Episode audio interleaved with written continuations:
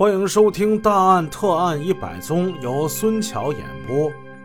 对于玉龙船这项业务，吴雨石经理心里一直是矛盾的。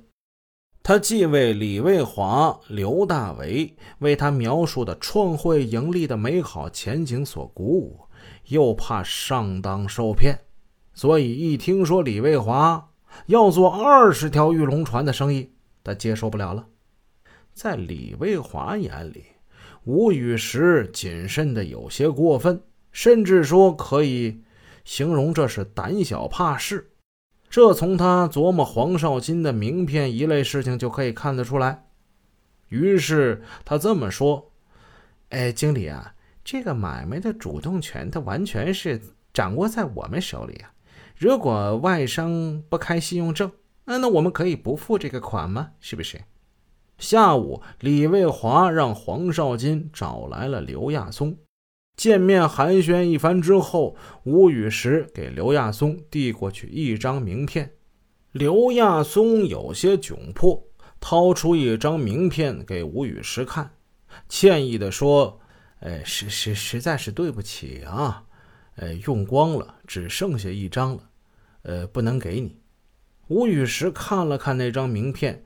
在地址这栏上糊了一张纸，盖住了。他把名片还给了刘亚松，当时没说什么。过后，他曾经向李卫华说出了自己的怀疑：这个刘亚松会不会是个皮包公司啊？李卫华却是微微一笑：“经理，你太多心了。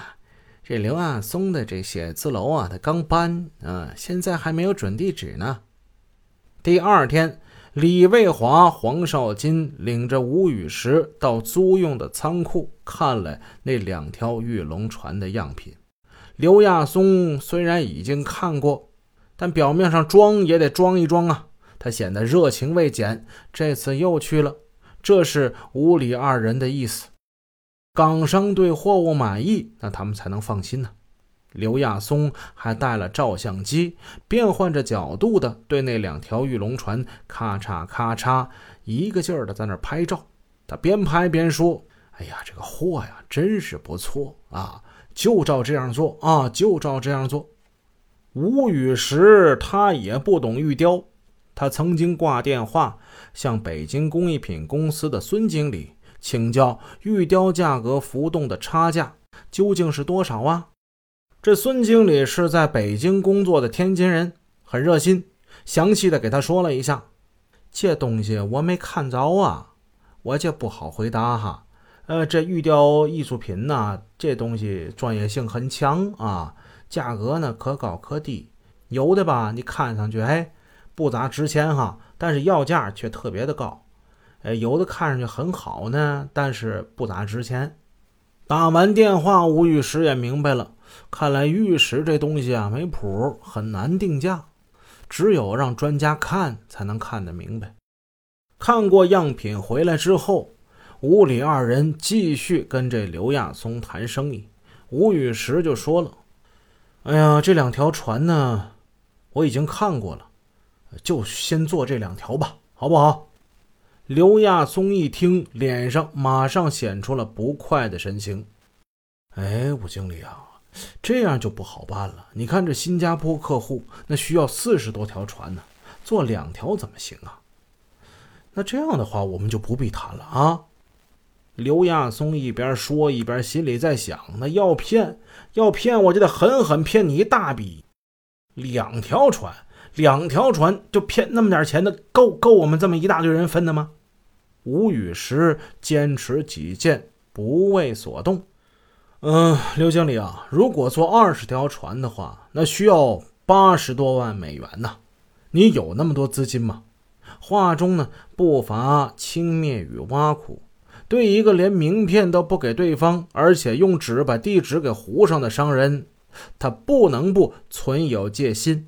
岂知刘亚松不在意的一笑，巧妙的挡了回去。吴经理呀，你忘了，我也只是中间商啊。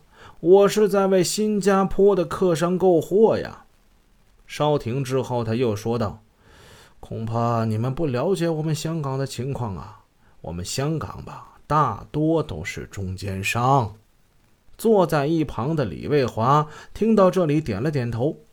他知道公司已经对新加坡的客户做了资信调查，可是对刘亚松的顺进贸易公司却没有做调查，因为他们知道香港的公司多是中间商，吃的就是一个差价。